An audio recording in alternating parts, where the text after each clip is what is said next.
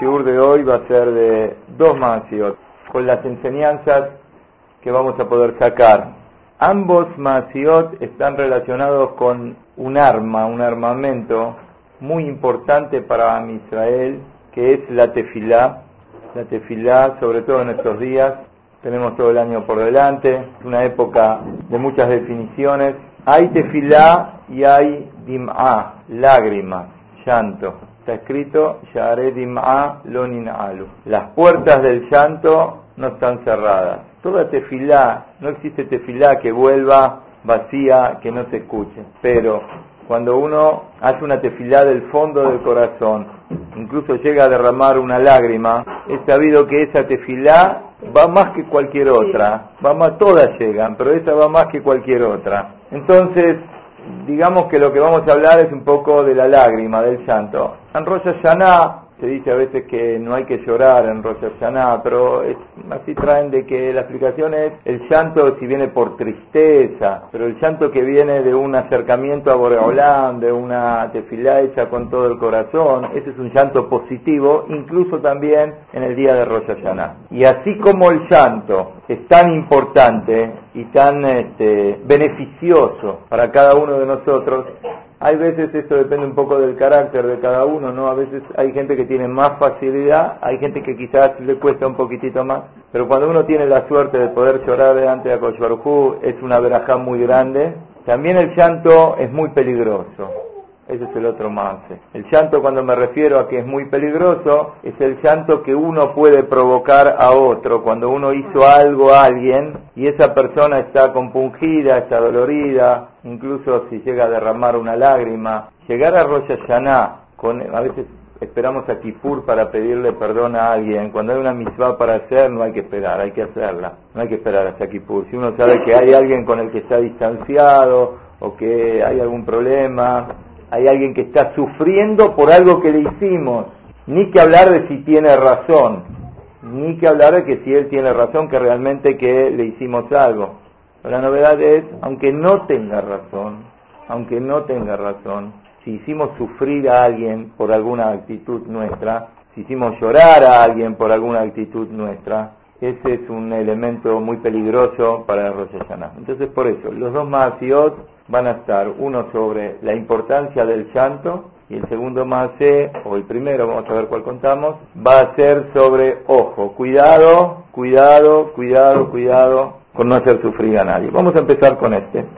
Este, así como hay Alonin Alu, así como hay que la puerta del llanto no se cierra y está abierta y Boreolam recibe, hay Share Ona'a Lonin'al. También hay que las puertas de la ofensa que uno pudo provocarle al otro, el dolor que uno le pudo provocar al otro, eso es algo que siempre está latente y que hay que tener cuidado y hay que solucionarlo antes de Rosh Hashanah en lo posible. La Gemara dice, Gadol onaat de barim meonaat mamón. ¿Qué les parece? Es peor una persona que ofende al otro más que uno que lo engaña con dinero. Vos le sacaste dinero, le cobraste de más, hiciste alguna cosa mal económicamente a tu compañero, está muy mal. Pero hay algo que es peor, cuando le ofendiste, lo hiciste sentir mal, lo hiciste pasar un mal momento. ¿Por qué? Cuando vamos a la Torá, la Gemara dice, está escrito, Beyareta me lo queja. Tenés miedo de Boreolam. ¿Dónde está escrito? Sí, en Onaat de Barim está escrito, tenés miedo de Boreolam. Si está escrito, tenés miedo de Boreolam, entonces esto es una cosa evidentemente muy riesgosa. Primera versión de la Gemara. Segunda versión de la Gemara dice, esto es Begufó y esto es Bemamonó. Una cosa es el cuerpo y otra cosa es el dinero. Cuando vos tocaste el cuerpo del otro, cuando vos tocaste el alma del otro, es una cosa muy riesgosa. El dinero, en proporción, en relación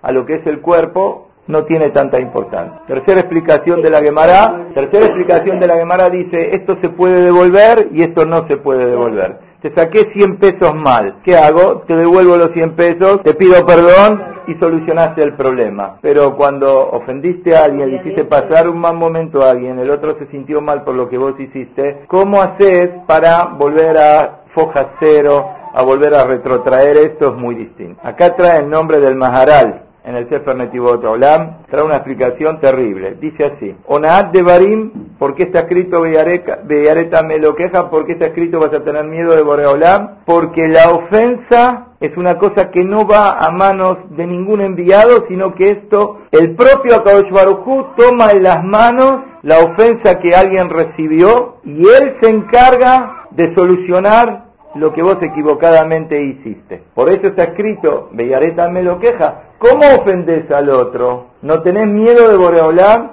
Es el propio Boreolam el que va a tomar cartas en el asunto sin intermediarios, sino que directamente él. Y así está escrito que muchas veces se puede llegar a cambiar la naturaleza del mundo, lo que es normal en el mundo, para solucionar el dolor de alguien que está ofendido. ¿Cuántas veces durante el año nos equivocamos con frases, con gestos, provocando disgustos y malos momentos, ni que hablar, la llorará, cuántas cosas que se hablan, cuántas cosas que decimos sin pensar, y cuando llegan a oídos del otro, encima, todo el dolor que el otro tiene, tiene que saber uno que esto es una zona de riesgo y es una cosa que hay que arreglar, es el mejor consejo, por eso lo estamos diciendo ahora, porque seguramente que todos estamos pensando que con alguien estoy un poquitito enemistado, o a pesar que hablo sí con él o con ella, pero en el fondo hay como un resquemor, hay un dolor, hay una bronca o hay alguna cosa, hay es momento de solucionar las cosas, porque es un momento de inversión, porque es un momento que todo lo que va a suceder en el año es por esto. Y termina diciendo ahí el Maharal, dice que lamentablemente muchas cosas que suceden en el año, nosotros no sabemos por qué tuve este inconveniente, por qué tuve este problema, por qué me pasó esto, justo a mí me pasó, pero que, por, qué, por qué, por qué, por qué, uno no sabe y puede ser porque tuvo hace unos cuantos meses atrás, hace mucho tiempo atrás, tuvo una discusión con alguien, lo hizo sentir mal a alguien, ofendió a alguien, dijo algo que no tenía que decir, y uno no se da cuenta y no se imagina, no tiene relación, piensa uno que no tiene relación, pero el problema que hoy tenés puede ser porque en algún momento hiciste sentir mal a alguien. El Sipur que vamos a contar va a eh, hablar de esto, es un hecho verídico que pasó hace pocos años atrás, es un libro relativamente nuevo, sobre eh, en los Estados Unidos había una pareja, acá dice el nombre incluso, vamos a ver nombres y apellidos, de una familia de Brooklyn, de un barrio hasídico de Brooklyn, no dice exactamente cuál es, pero eh, había una pareja que se había casado, se llamaba Golda ella, con un Bajur, el Hanan, una pareja hermosa, un casamiento hermoso, bien como tiene que ser todo. Pasaron cinco años, pero no pudieron tener hijos. No pudieron tener hijos. Todas las esperanzas, todas las expectativas, pero la cosa es que no salía, por más que se hicieron tratamientos, se hicieron las cosas que se hicieron, no se podía llegar y así pasaron cinco años. Pero después de siete años recién de esterilidad y de mucha tefilot, con, mucha, con mucho sentimiento, tuvieron, Baruch Hashem, nació el primer hijo, el hijo primogénito, la alegría, se imaginan que era una alegría muy grande.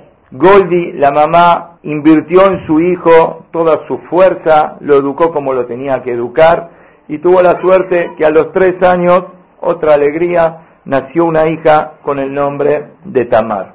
Arié y Tamar eran los nombres de estos dos hijos, Arié y Tamar. Dos hijos, un hijo y una hija. Con todo el entusiasmo, con toda la entrega, estos padres se dedicaron a sus hijos. Era el tesoro más grande que tenían, no pudieron tener más hijos. Goldie finalmente pudo concretar todos sus deseos. Ella con su marido llamado el Hanan se ocuparon de sus hijos hasta que pudieron llevar a su hijo mayor, Arié, a la Jupá, se pudo casar, Arié tenía 21 años cuando se casó, en el momento que se casó, su hermana Tamar tenía 18 años, 3 años de diferencia, fue pasando toda la vida.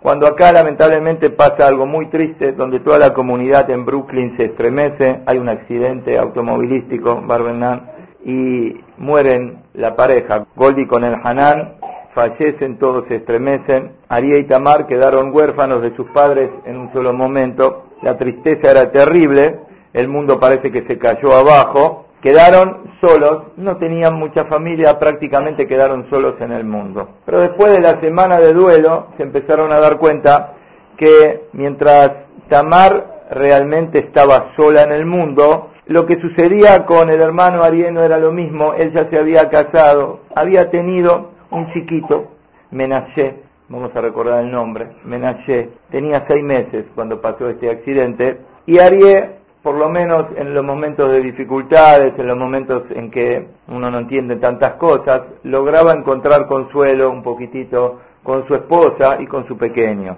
Y la tía, Tamar, la tía del pequeño, también iba mucho a la casa, trataba de jugar un poquitito con el chico para tratar de, pasar el momento, hasta que Tamar empezó a ver cómo Baruch Hashem había una familia compuesta, cómo el hermano había formado su hogar, y empezó a pensar, bueno, en algún momento me va a tocar a mí también poder formar mi propio hogar. Le dijo la, la idea a su hermano, le dijo, mira, la verdad que a ver cuándo me voy a poder casar. Le dijo, bueno, pero para casarte tenés que, tenemos que pensar de a dónde se consigue dinero para poder casarte. Le contestó su hermano Ariel.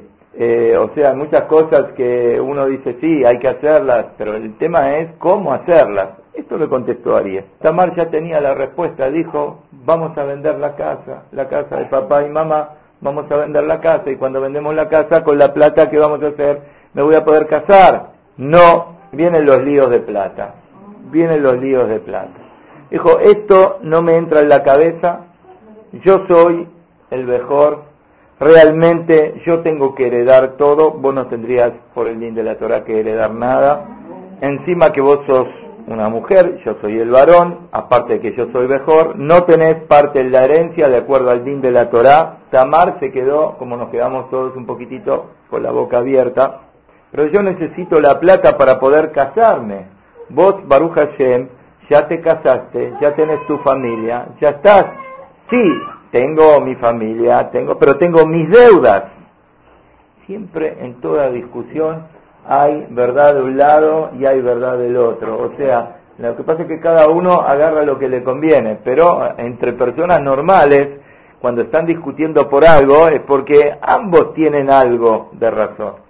Le contesta Ariel, le dice a Tamar, cuando papá estaba vivo, yo no sabía lo que era la plata, todo quien manejaba, papá manejaba todo, papá compró para mí la casa con un préstamo del banco y todos los meses me pagaba el importe de la hipoteca esta, yo no sabía absolutamente nada, Ahora me doy cuenta que mi casa está hipotecada con un valor muy grande y si yo no pago en su momento cada cosa, el banco me va a sacar mi casa.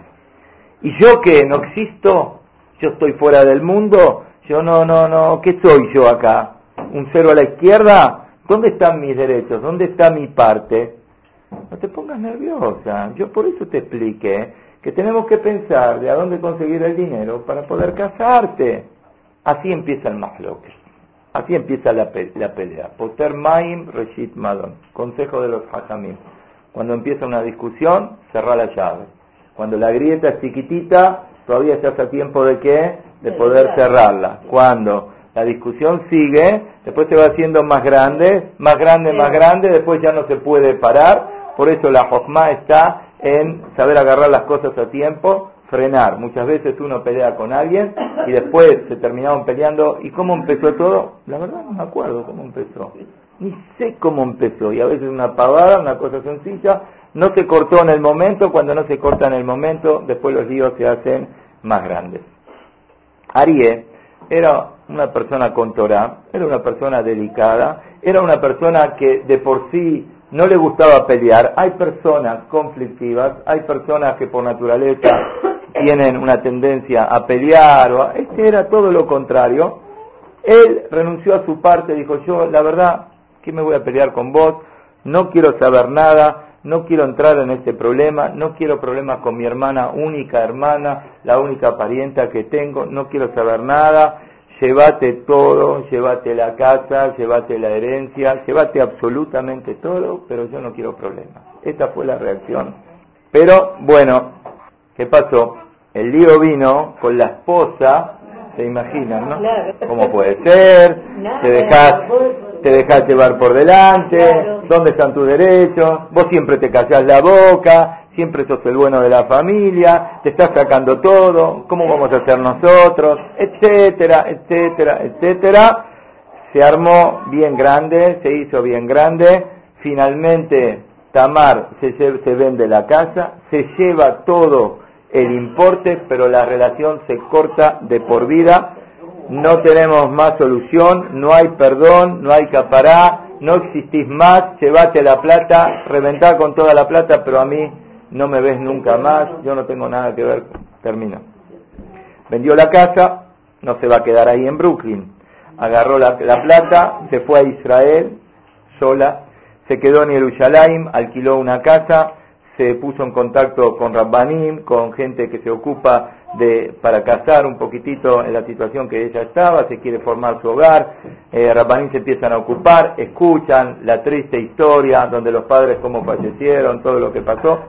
Después de un tiempo se le presenta la oportunidad de un jovencito, un Bajur Yeshiva muy bueno, llamado Shelomo Gottenberg, nombre y apellido. ¿Está bien? O sea, estamos contando no un hecho verídico, con nombre y apellido, porque nos va a dejar mucha enseñanza. Shelomo Gottenberg, así era el nombre de este jovencito, con Torah, con Irachamaim, Adin Nefesh, que es una persona muy delicada, muy correcta, que era humilde, quizás no tenía dinero, está escrito,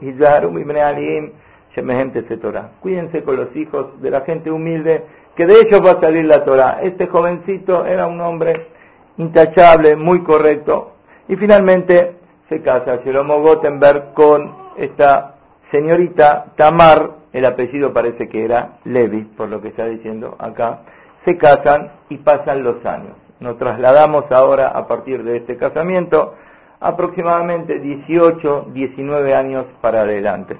Era el verano, había Bajurim en una yeshiva que tenían unos días de vacaciones. En los días de vacaciones salieron a pasear, empezaron a recorrer un poquitito por Israel, fueron a una montaña.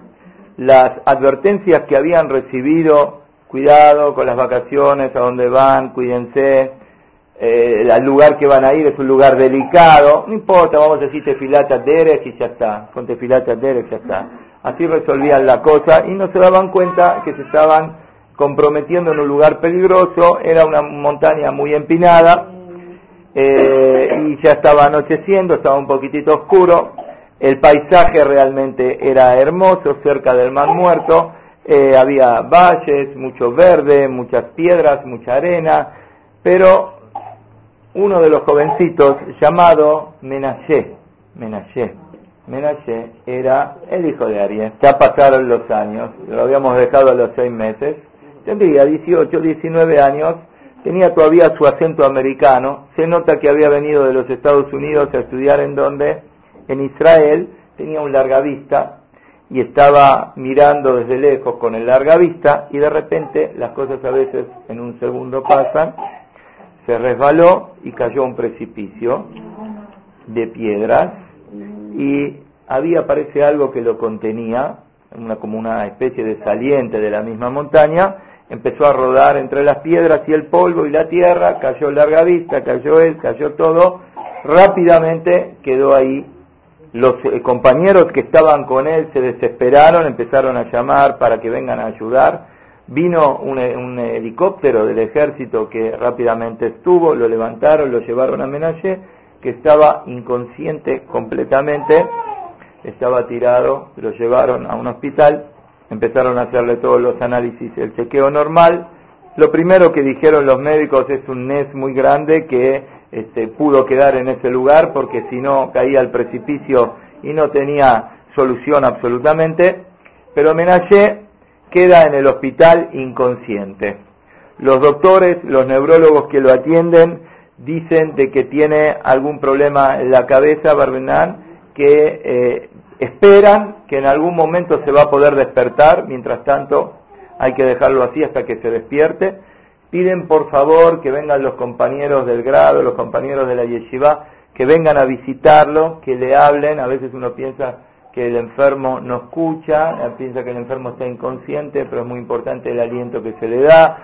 Se conocen un montón de magasim donde este, después que se recuperaron dijeron, ustedes piensan que yo no escuchaba, yo escuchaba todo lo que me decían, no podía contestar, pero estaba consciente, los médicos les dicen esto, para tratar de que las partes del cerebro que están afectadas no se terminen de que de dormir o de arruinar, entonces denle aliento, háblele que se va a poner mejor, etcétera, etcétera, etcétera, y así es que los compañeros se turnaban e iban a visitarlo. Y todos hacían tefilá por él para que pueda volver a su conciencia. Pasó un mes.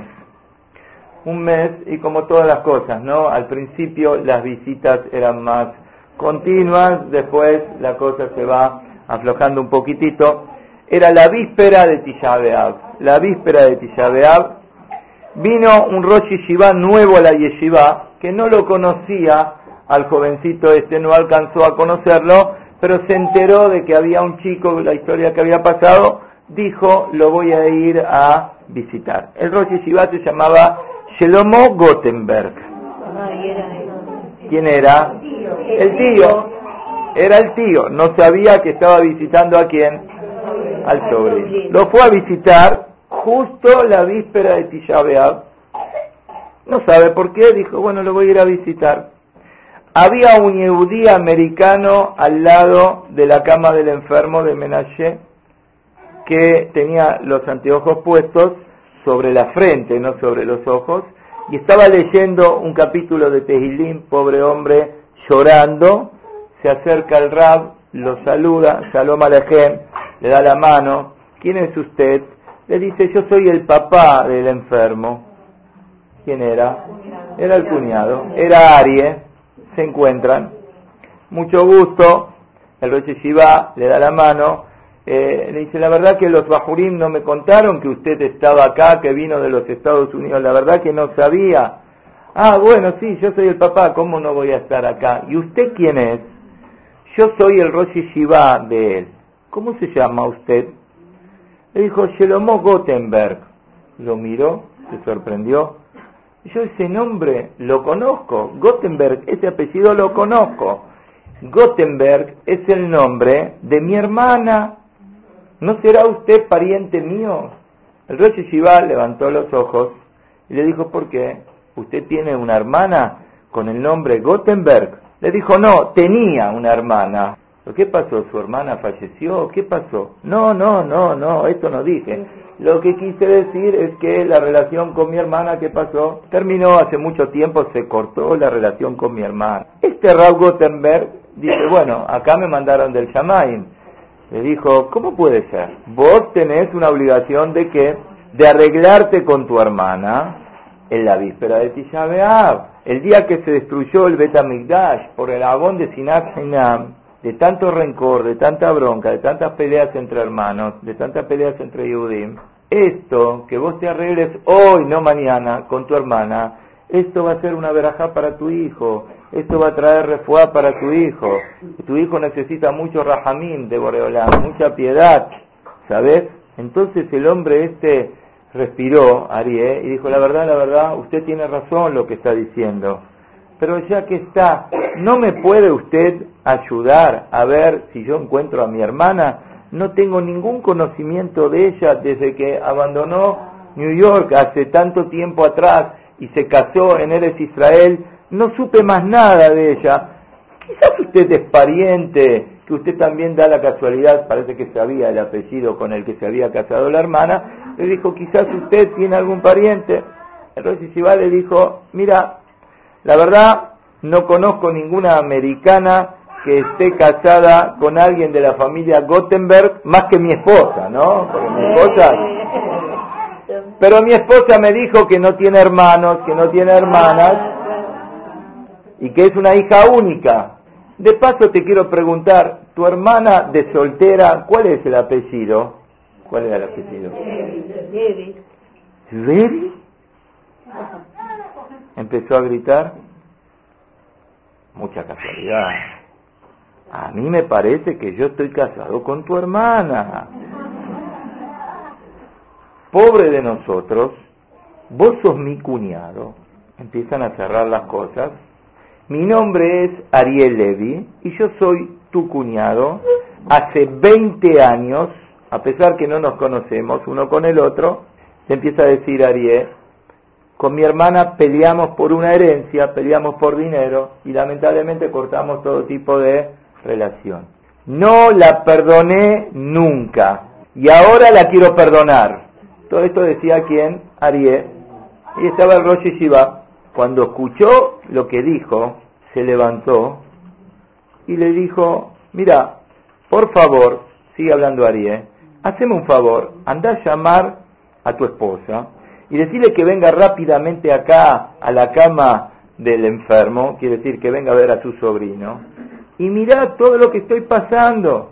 ¿Por qué? Porque no quisimos perdonarnos, no, la quise, no le quise dejar pasar. Mirá cómo ahora mi hijo primogénito está inconsciente, Menayé, en la condición en que está, y lloraba y lloraba y lloraba y repetía, esto me pasó por no haberla perdonado, nunca la perdoné, nunca la perdoné. Así gritaba y gritaba Arié por su hermana Tamar. Cuando repetía esta frase, de repente Rosh Shiva ahora sí se paró y dijo, ¿cómo? ¿Vos nunca la perdonaste? ¿20 años y no perdonaste a tu hermana? Ahora entiendo. Dijo, no entiendo. ¿Qué es lo que ahora entendés? ¿Qué es lo que ahora entendés? Ahora entiendo por qué nosotros hace 20 años que sufrimos sin tener hijos. Pobre de mí lo que yo estoy escuchando en este momento. Una mujer no le cuenta al marido que tiene un hermano, le ocultó al marido, le mintió, no tengo hermanos.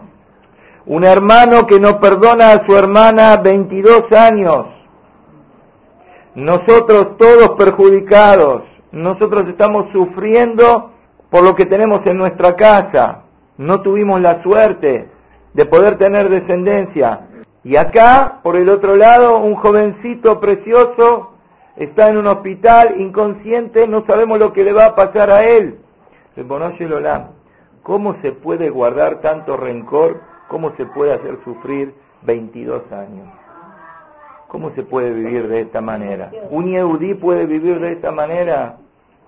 Bueno, después del primer shock, dijeron, vamos a tratar de hacer todo lo que esté a nuestro alcance. El Rosh Shiva llamó a la casa, fue a la casa, en un taxi, rápidamente le contó a su esposa cómo ¿eh? las cosas todas se saben, ¿no? Uno a veces piensa que oculta, que, que no dice, al final, al final, al final, todo aparece, le dijo, conocí a tu hermano, tu hermano Ariel Levy de Nueva York, su hijo Menashe está en una yeshiva en Jerusalén y hace un mes que está inconsciente, pobre, esta mujer empezó a llorar, lloraba y lloraba y lloraba, como que el llanto contenido de 22 años en este momento le salió para afuera. Y este, yo también eh, estoy eh, buscando poder solucionar toda esta historia de toda nuestra vida y este sufrimiento que nosotros tenemos de nuestra casa y ahora me encuentro con esto también. Bueno, a la hora estaban en el hospital, estaban al lado de la cama de Menachem. ¿Se imaginan el encuentro entre los hermanos después de 22 años? Se ponen a llorar uno al lado del otro y mucho había mucho movimiento, mucho ruido. Las enfermeras pasaban por afuera y pensaban que la gente estaba llorando porque había pasado una desgracia o había pasado lo peor, pero precisamente lo contrario, justo a partir de ese momento el enfermo empieza con señales de recuperación, empieza a parpadear un poquitito, todavía no abre los ojos, pero empieza a mover los párpados, enseguida llaman a un neurólogo, el profesor Feldman era el que lo atendía, rápidamente que venga, número de habitación, enseguida viene el neurólogo y dijo, bueno, esta era la señal que estábamos esperando, evidentemente empieza el proceso de recuperación, en cualquier momento este chiquito ya se va a recuperar. Si esto sigue así, realmente se va a recuperar. Le dijo Rab Gottenberg a su esposa que estaba ahí y empezaron a analizar Sinat Henam, le dijo, Anime Barejethem, a Jotibe y Karim. Dijo Ariel Levi, un poquitito llorando, y un poquitito sonriendo, que por el Zehut de Ahabat Sinam, que tengan la suerte ustedes pronto de tener un hijo, termina el Maase. Bekah termina el. Así pasó. Al poco tiempo, después de 20 años, esta señora quedó embarazada y tuvo un hijo. El Maase terminó. La enseñanza que nos queda a nosotros, que de la pelea, de la bronca, de los enojos, todos perdemos. No hay quien gane.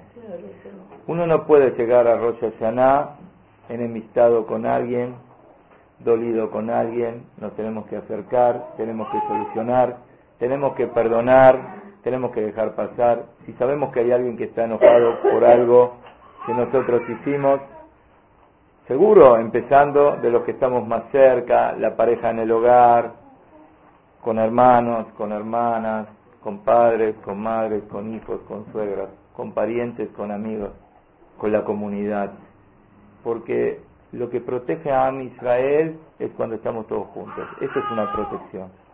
Cuando uno siente hacia el otro una hermandad, uno sepa que uno está brindando hacia el otro y está recibiendo del otro. Pero cuando estamos enemistados, cuando hay dolores, esto tenemos que saber que es peligroso. Tenemos que saber que esto es riesgoso. Por eso dijimos, Share Onaa Lonin Alu. Cuando hay alguien que está enojado por algo que nosotros le hicimos, tenemos que saber que ahí Bellareta me lo queja. Tenés miedo de Boreolam, no de él, tenés miedo de Boreolam. Boreolam sale a defender al ofendido. Boreolam sale a defender a quien está sufrido. Entonces, el primer maase, nos quedan 15 minutos quizás para contar el segundo maase. Primer maase es no hacer llorar a nadie, no ofender a nadie, que nadie se sienta mal por alguna actitud nuestra y si realmente hicimos algo así, tengamos la valentía y el coraje de enfrentar la situación y decir, me equivoqué, te pido perdón, y si no me equivoqué, aunque no me equivoqué, igual es peligroso igual es peligroso. Como trae el Rab Jaime y Ibrahá, cuando dice Ben Adam la Javeró es Esh. Entre la persona y el compañero es fuego. Le decíamos a una persona ayer en un shiur, le pregunté, ¿tenés una cocina de gas en tu casa? Me dijo, sí. ¿Prendés el fuego a veces? Me dijo, sí. ¿Ponés el dedo en el fuego? No.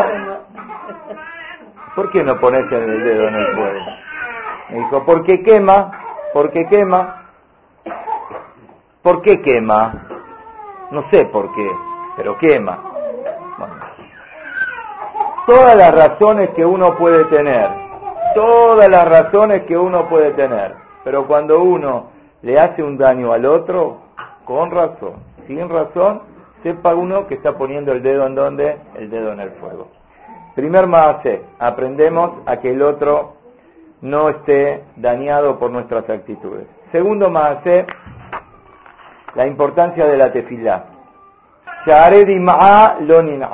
Un tehilim, una tefilá, el pedido a Boreolam con todo el corazón, llega y traslada hasta los mejores cielos, va directo Tahat Kisea Kabot.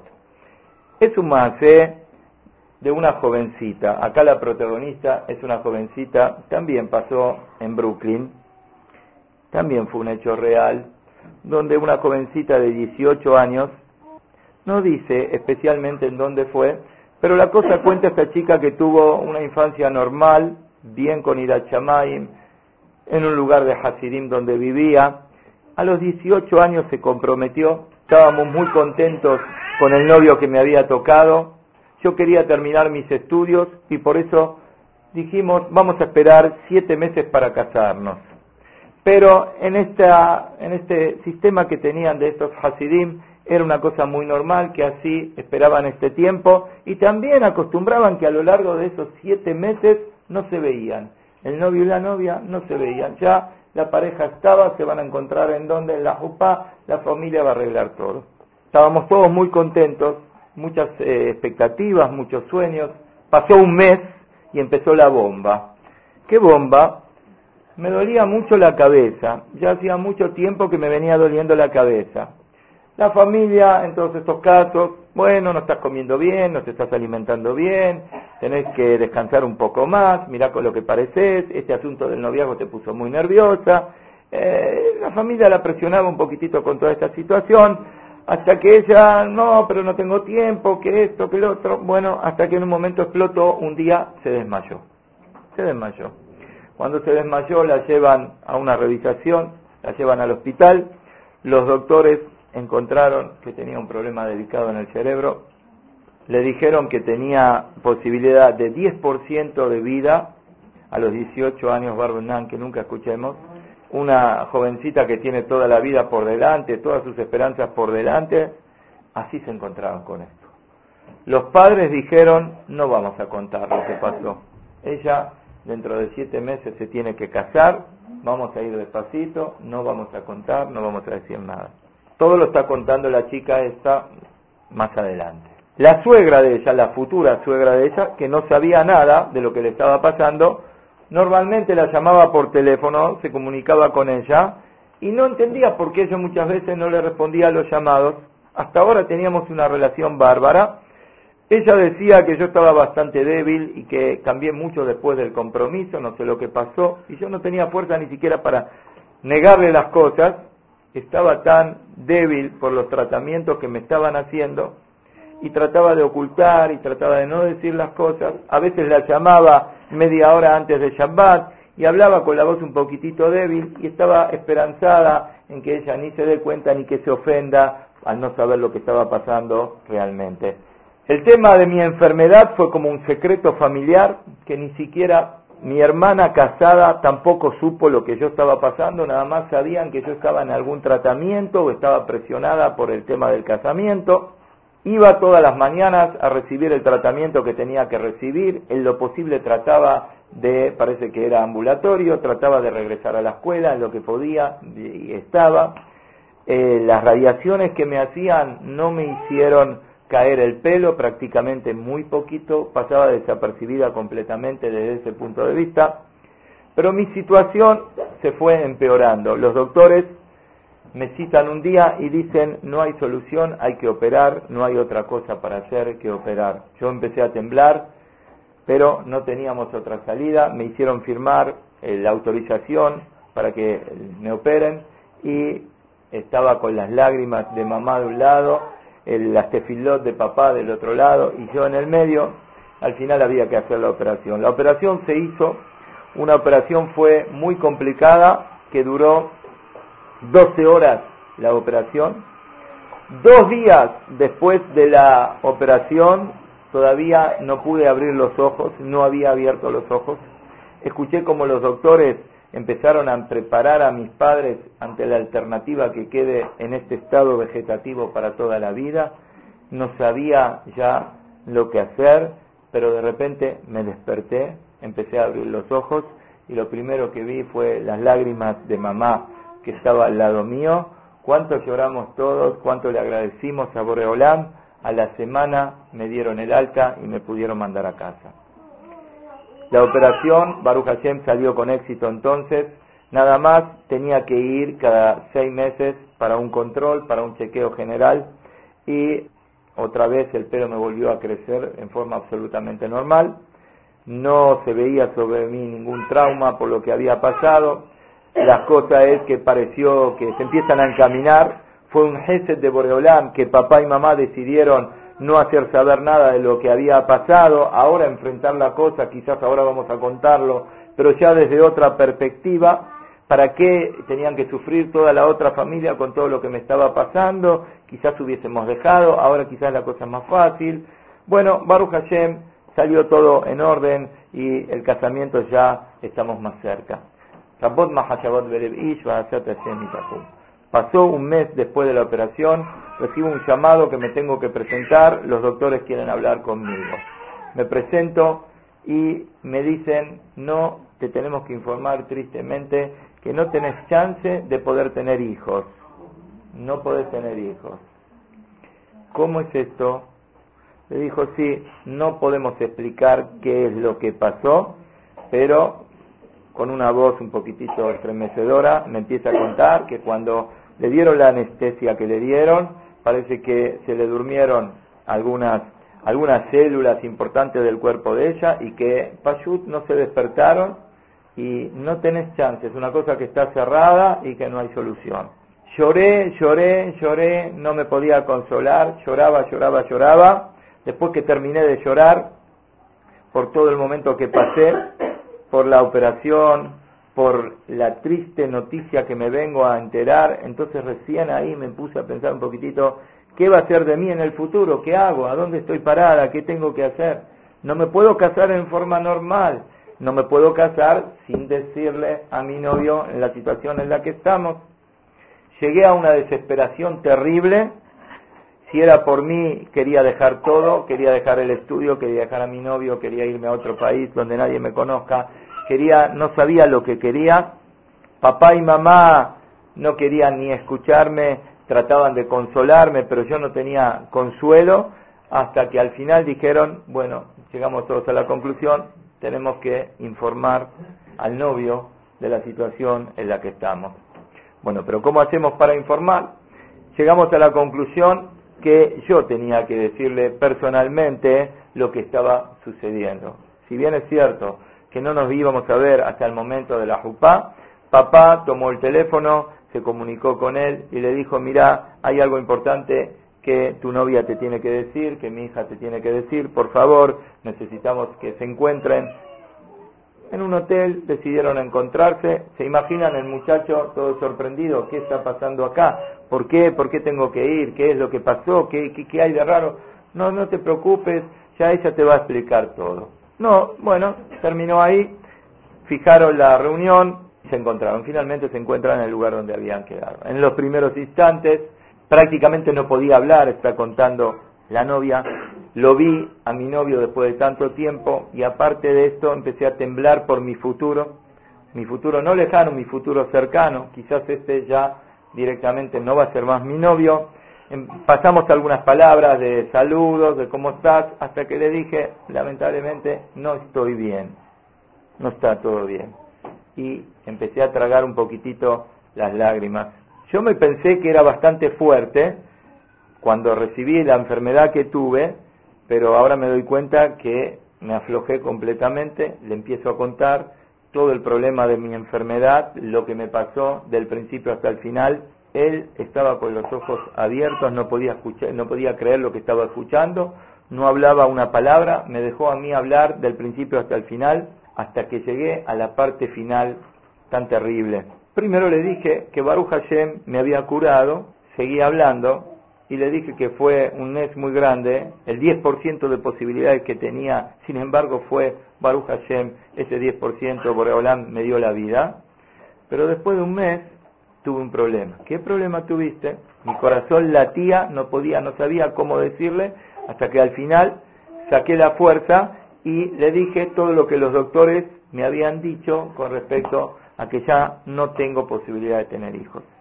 Él escuchó y temblando me dijo, ¿vos estás segura que yo no que no tenés posibilidades? ¿Estás segura 100% es así? Hasta ahora no había reaccionado, recién empieza a reaccionar. Yo llevé toda una carpeta, le llevé la carpeta, la puse sobre la mesa con todos los informes de los doctores, empezó a mirar y le dije, mira, vamos a leer lo que dice acá. Y ahí decía clarito, no existe posibilidad de que esta mujer pueda tener hijos. Se va a tener que hacer los controles por un tiempo muy largo, esperemos que esté todo bien, nadie asegura nada. Leía, leía, leía, leía, miraba para abajo, leía un poco, miraba para abajo, se agarraba la cara, se agarraba la cabeza, nos callábamos, no hablábamos, volvíamos a leer, no sé por qué él tanto leía, leía y leía, estaba todo tan claro, pero a veces uno no quiere entender y volvía a leer. Después de un tiempo de hablar, agarró la hoja principal, digamos, donde estaban las conclusiones finales, la leyó y empezó a llorar. Empezó a llorar, llorar, llorar y llorar. Lloraba por su futuro, lloraba por su pasado, lloraba por mí, lloraba por él, lloraba por la familia. Salió un poquitito para afuera, me dijo, espera que quiero tomar un poco de aire. Volvió al ratito. Estaba un poquitito más tranquilo. Le dije, bueno, decime qué hacemos. Él muy inteligentemente le dijo, yo no puedo decidir esto, es un paquete muy grande para mí, es una responsabilidad muy grande. Voy a preguntar a los Rabbanim, a ver lo que los Rabbanim me aconsejan. No te puedo dar una respuesta ahora. Por favor, dame un poquitito de tiempo. Yo me voy a comunicar y te voy a informar. Bueno, cómo no. Así quedaron, se separaron. Pasaron unos días. ¿Se imaginan lo que habrán sido esos días para pobrecita esta novia que está entre el sí el no, todo el futuro de ella, qué va a pasar con ella? Hasta que llegó el día donde se tiene que comunicar y no se comunica, pasan dos días más y recién ahí se comunica. Era un día viernes y este, em, ella habla primero con la que va a ser la suegra, que todavía no estaban enterados. O sea, el chico guardó lo que había recibido, lo consultó con los Rabbanim y no dijo absolutamente nada a nadie más. Ella siguió, siguió hablando con la futura suegra y bueno, se imagina, la suegra le habla del casamiento, que falta poquito, que hay que preparar esto, que las tarjetas, que los regalos, que una cosa y la otra. Y ella tiene que seguir todo el tema sabiendo que está todo colgado de un hilo. Terrible, terrible, terrible. Los días pasaron hasta que finalmente se comunica días. Parecían, dice acá el Rab, parecían que eran como años, meses, años. Eh, cada teléfono que sonaba en la casa, se imaginan que ella decía que es, es el teléfono para mí. Muy nerviosa estaba hasta que al final llegó la respuesta. La respuesta no era una respuesta de él, era una respuesta que los Rambanim le habían dado. La respuesta era negativa. Negativa significa dejamos el noviazgo. Fue terrible para mí, pero le dijo nada más. Los Rambanim me dijeron que todavía no decimos nada a nadie. Cortamos, pero que nadie se entere. No entiendo. ¿Cómo vamos a cortar? No sé cuánto faltan, 15 días, 20 días para el casamiento, un mes para el casamiento. ¿No tenemos que avisar a la gente que no hay casamiento? No, como estamos en la víspera de Kippur, el Rab dijo que Kippur puede cambiar todo para bien y las tefilot pueden llegar hasta el Shamaim. Por eso, a pesar que dejamos el noviazgo, no vamos a contar porque todavía hay chance que pueda suceder un milagro. Yo escuché así, cuenta la novia, y dijo, ojalá.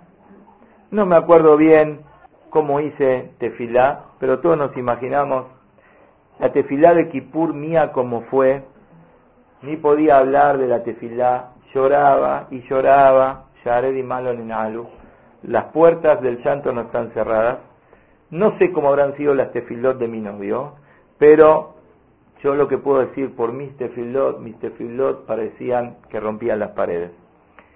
Dos días después de Kippur, cuando tuvimos contacto con una persona entendida en medicina, no era un doctor, pero nos pidió toda la carpeta y nos dijo, me pueden fotocopiar, tengo gente muy conocida, puedo hacer una averiguación por otro lado, sí, cómo no, toma, lleva, y al poco tiempo nos llama y nos dice, todo estremecido, fui de profesores de fulano, de mengano, de sutano, los profesores dijeron que no está bien lo que dijeron y que realmente podés tener hijos y que no sos la primera que pasó una situación similar y que realmente podés tener hijos.